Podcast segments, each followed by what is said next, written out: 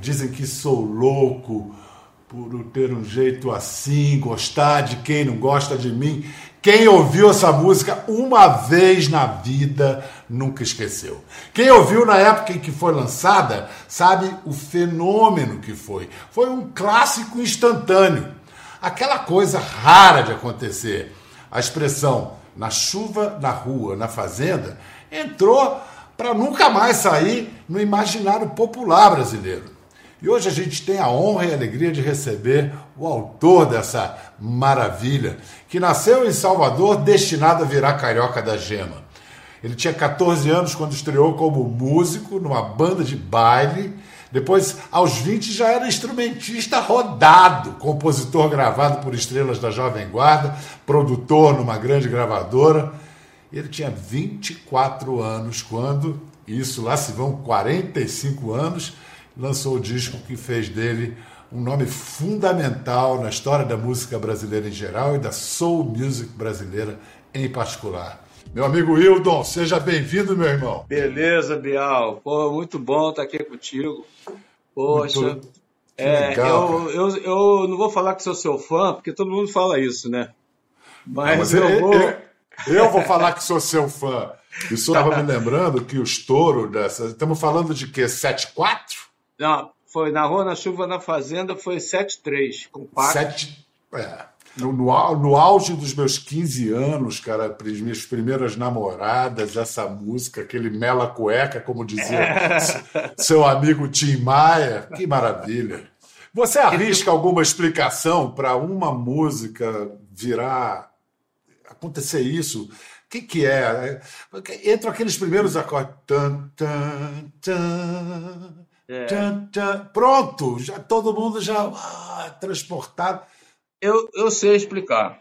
Eu sei explicar, porque eu acho que é. Porque tem uma história por trás, sabe?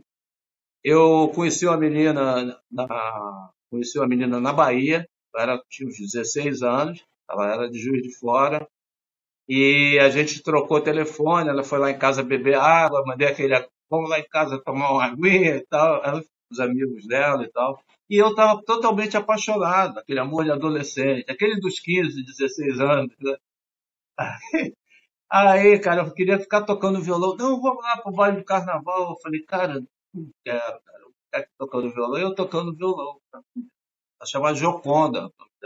Então, assim, um dia eu tô tocando violão, a música veio. Ela foi amadurecendo na minha cabeça e veio até com a introdução, já junto. Já veio com a introdução, cara.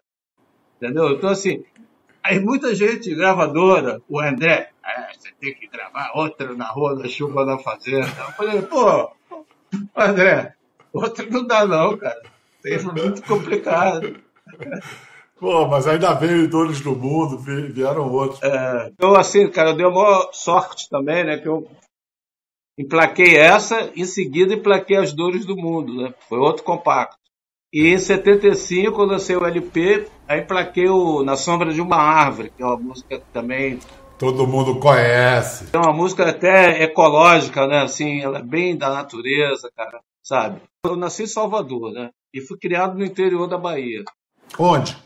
Bonfim de Juazeiro quase chegando em Pernambuco, ali perto de, de, de, de Juazeiro, depois é São Francisco, a travessa é Petrolina, né? E, assim, eu, inclusive, tenho muita influência da música pernambucana. Muita influência. Do frevo, banda de pífano de Caruaru, eu vi tocar na feira. Eu tinha, pô, tinha meus é, Jackson do Pandeiro, Luiz Gonzaga, os músicos de feira eu, é, os repentistas, né, cara? Porque eu acho que. Por isso que eu gosto tanto de rap, né, cara? Porque eu tenho, ouvia essa, essas.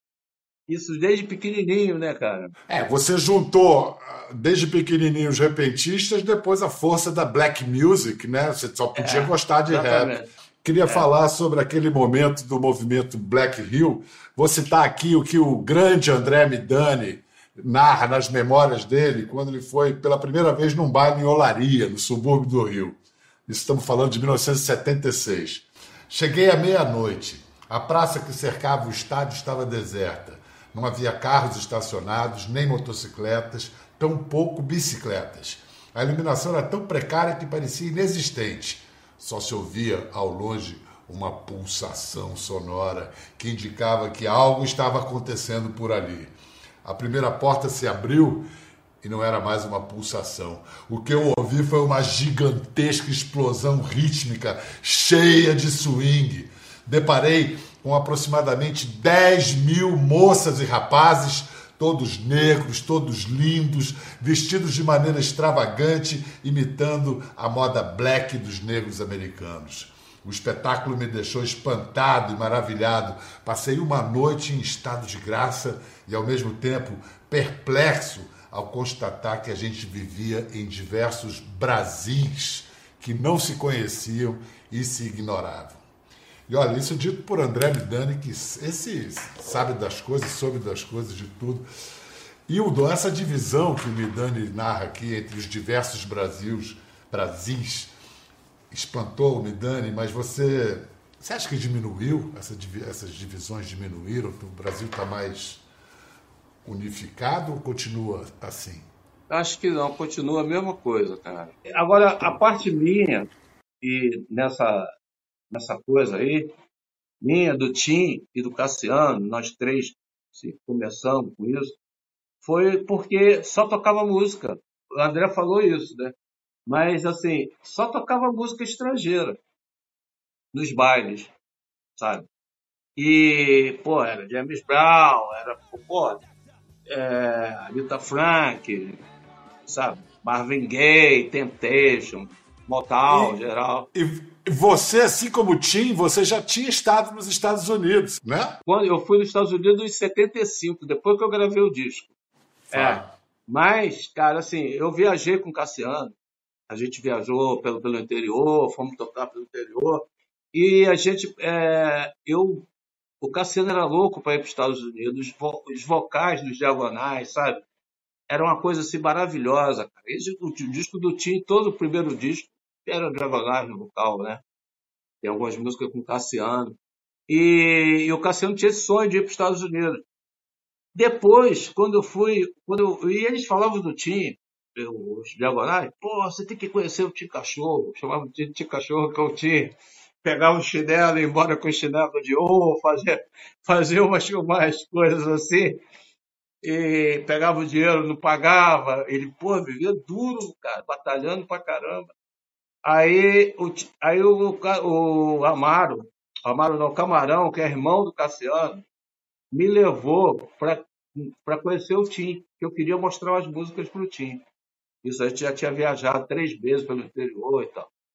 Aí, no dia que eu fui lá na gravadora, ele estava prestes a entrar no estúdio com a, a para gravar com a Elis Regina, o Desire de Som. E ele estava nervosão, né, cara? Pô, ele estava ferrado, nervoso. Aquilo ali foi a maior chance que ele teve, né? Aí o Camarão me apresentou a ele, cara. Ele falou: ele sempre tratou os compositores, os músicos muito bem, sabe?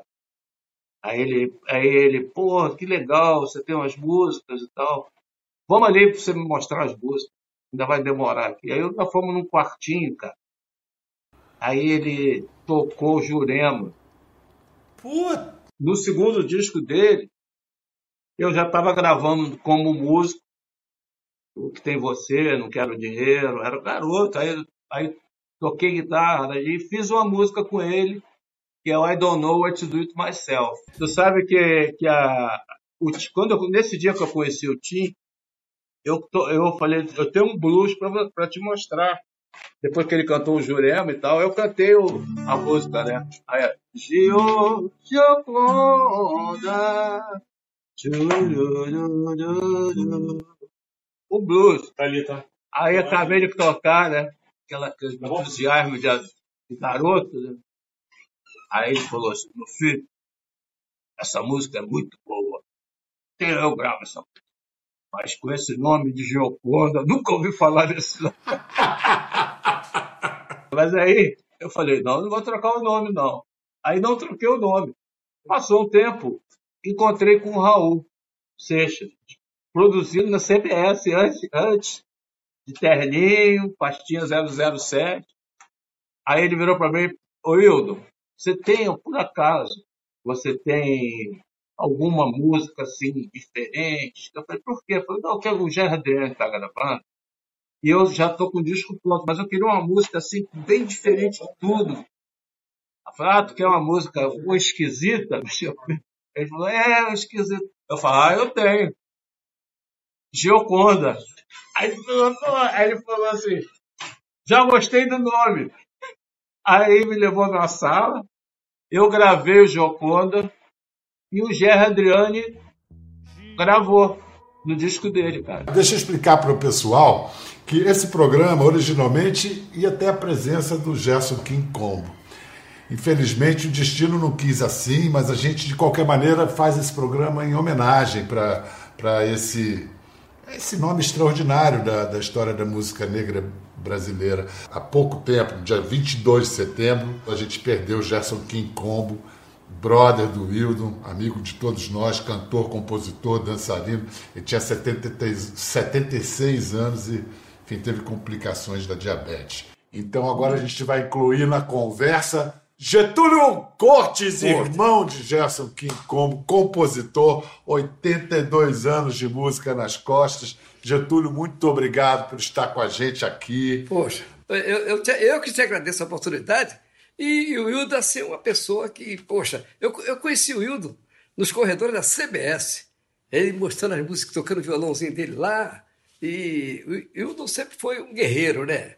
Mas ele já era um sucesso quando você conheceu ou estava lá correndo não, atrás? Não, não, não, estava correndo atrás. E, aliás, todo mundo daquela época estava começando, estava todo mundo duro, né? Getúlio, eu vou contar, porque muita gente não sabe que você é autor de uma música clássica é, brasileira, de uma música muito famosa que muita gente boa gravou, mas isso eu vou guardar esse segredo. Todo mundo Sim. conhece essa música. Antes certo. eu queria que você me contasse como é que foi o seu último encontro com o teu irmão, com o Gerson. Olha, o, o, o Bial, foi uma coisa assim, é, meio. É, eu vou te explicar. Eu fiz um. Eu nunca. Um dia eu acordei de madrugada com uma ideia de fazer uma música. Uma música sobre racismo. Mas eu falei, caramba, quem pode é, cantar essa música? Só o Gerson pode cantar essa música. Aí eu telefonei para ele, falei, Arthur, vem aqui de manhã. Ele ficou entusiasmado. Vamos fazer assim. Nós, nós ficamos 15 dias, né? É, rascunho para lá, rascunho para cá. E ele botava umas frases, eu botava outras. A gente foi filtrando tudo e saiu uma música chamada Tira esse joelho daí. É sobre é, a morte. O assassinato do, do George Floyd. Do, do, George Floyd.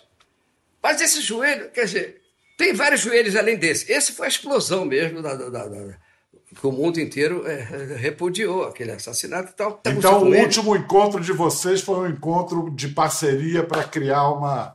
Para criar canção. música. É, a única música que nós fizemos junto. Olha e, a só, última, e a última música que ele gravou. Getúlio é o irmão mais velho do Gerson e foi, e foi quem levou o Gerson para a vida artística. Vamos ouvir o Gerson contando essa história. Eu e Getúlio é aquela, é aquela irmandade, nós temos um, um comprometimento desde guri, Getúlio. Ele que me pôs na, na música, Getúlio me pôs para dançar os primeiros passos de rock, foi o primeiro DJ, DJ, antigamente nas festinhas em Madureira, ninguém tinha som de rock, esquerita, é, terrorista, então a gente era convidado para os bailes por causa do Getúlio. Getúlio, meu nome é Gerson Rodrigues Cortes. Getúlio Francisco Cortes, que é Nego Gato. É isso, é essa canção que, que Getúlio compôs e que e pouca gente sabe. Como é que foi a concepção do Negro Gato, hein, Getúlio? Ah, ah foi é um pouco gozado. Sabe? É o seguinte, o, o Bial, eu, eu sempre gostava de ficar assim, num, num canto quieto. Aí eu falei para minha mãe assim, pô, muito barulho aqui, eu, eu, vou, eu vou fazer um, um barraco lá nos fundos, só para compor as minhas músicas, né? Aí mamãe, ah, tá ok. E só que esse barraco, o teto era de zinco. Aí todo dia, assim, por volta de duas da manhã, tinha um gato que não me deixava dormir de jeito nenhum. Aí eu tacava pedra, eu falei, miserável, esse safado não deixa eu dormir. Mas esse gato era pontual. Duas horas da manhã estava lá fazendo aquela algazarra toda, né? Mas teve um dia que, que eu parei, olhei para ele assim, eu ia atacar um, um pau nele, mas eu falei assim, não, peraí, eu, eu me pus no lugar dele. Eu falei assim, poxa, mas um gato, um gato negro, um gato negro sofre a beça, né? É, é, símbolo de azar, e pessoal assim, tem, tem. não, peraí, tu vais fazer uma música, tu vai me dar um retorno, seu safado. Aí eu fiz, eu fui fazendo aos pouquinhos. Aí, Pô, com pena do gato, um, um dia pena, lá no é, morro, pobre de mim, queria é, minha pele para dele. tamborim. Justamente, eu me pus no lugar dele, né? E estranhamente, aí, aí, aí entra o mistério. Estranhamente, quando eu terminei a música, ele sumiu lá do, do, do meu telhado. Ele nunca mais apareceu no telhado. Olha só. Qual é a, quem que você gosta mais cantando o Negro Gato? Teve Roberto Carlos. Melodia fez um negócio muito, muito incrível bom. nessa interpretação Sim. que ele tirou o gato, né, no meio da é, música. É, tirou, tirou. Negro. o Negro Gato teve mais de 100 regravações. Mas a, a, a, que me impressionou mesmo foi Marisa Monte. O seu primeiro CD saiu só em 2018. Precisou, precisou se fazer 80 anos para. 80 pra, anos. Por quê? E se você me permite, eu vou mostrar. Esse CD aqui, ó. É, dá para ver aqui? Eu tô com é esse aqui? Assim. É esse aqui? É, é, é, esse, é esse aí. Pronto, eu não preciso nem vou mostrar. E olha, é Getúlio canta o Negro Gato nesse disco, canta Atitudes, Eu Preciso Ser Feliz. e o Hildon, Hildon o, o teu também está em tudo que é plataforma aí da, da tá. internet. É Legal. o Sou Samba Rock, é, tem a participação do Rap Hood, do Trio Frito, do João Viana, filho do Djavan, tocando bateria. Arnaldo Antunes. Arnaldo Antunes na parceria. Bom. É.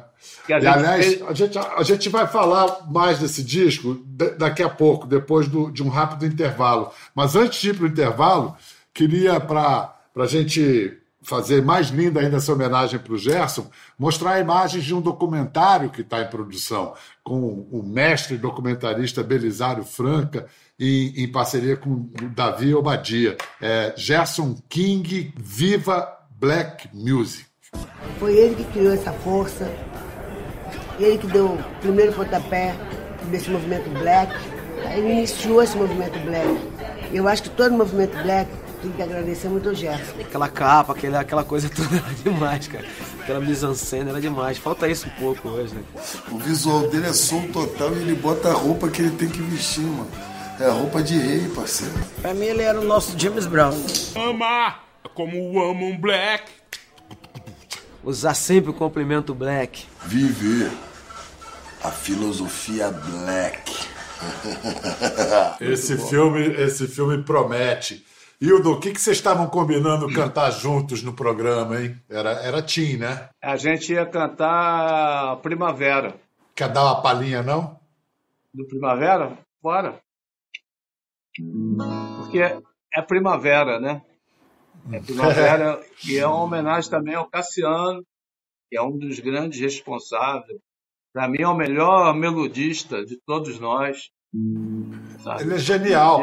Vem cá, me, me, me confirma uma coisa. Me falaram que o Cassiano era é mais difícil e exigente do que era o João Gilberto, é verdade? Acho que, eu acho que sim, porque pelo menos acharam o João Gilberto para fazer a pergunta.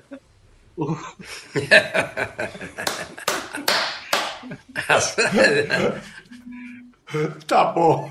Então, Hildon, a gente tinha falado do seu, do seu disco. A gente vai fechar então com, com ah, cada um na sua casa. Cada um, é, na, cada sua um na, sua casa. Antes eu queria falar com, com, com Getúlio só. Getúlio, muito obrigado pela não. sua participação. O que, que você está planejando para quando a gente puder sair na rua, quando vier esse dia que a gente vai ter vacina, vai poder sair na rua, abraçar Poxa. os amigos? O que, que você quer fazer, Getúlio?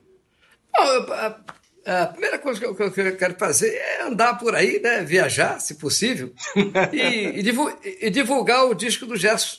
Tira esse joelho daí, é, é, produzida pelo meu, meu, grande amigo Marquinhos, né? e o Anderson aqui, que foi incansável na produção desse disco. E, porque, Biel, a gente sozinho não vai a lugar nenhum. Se você andar sozinho, você está tá mal acompanhado. Mas eu quero divulgar bastante a obra do Gerson. É isso aí. Valeu, gente. Obrigado. Obrigado, Biel. Obrigado, Hildo. Ficou curioso para ver as imagens do programa? É só entrar na página do Conversa no Globoplay. Tá tudo lá. Até a próxima!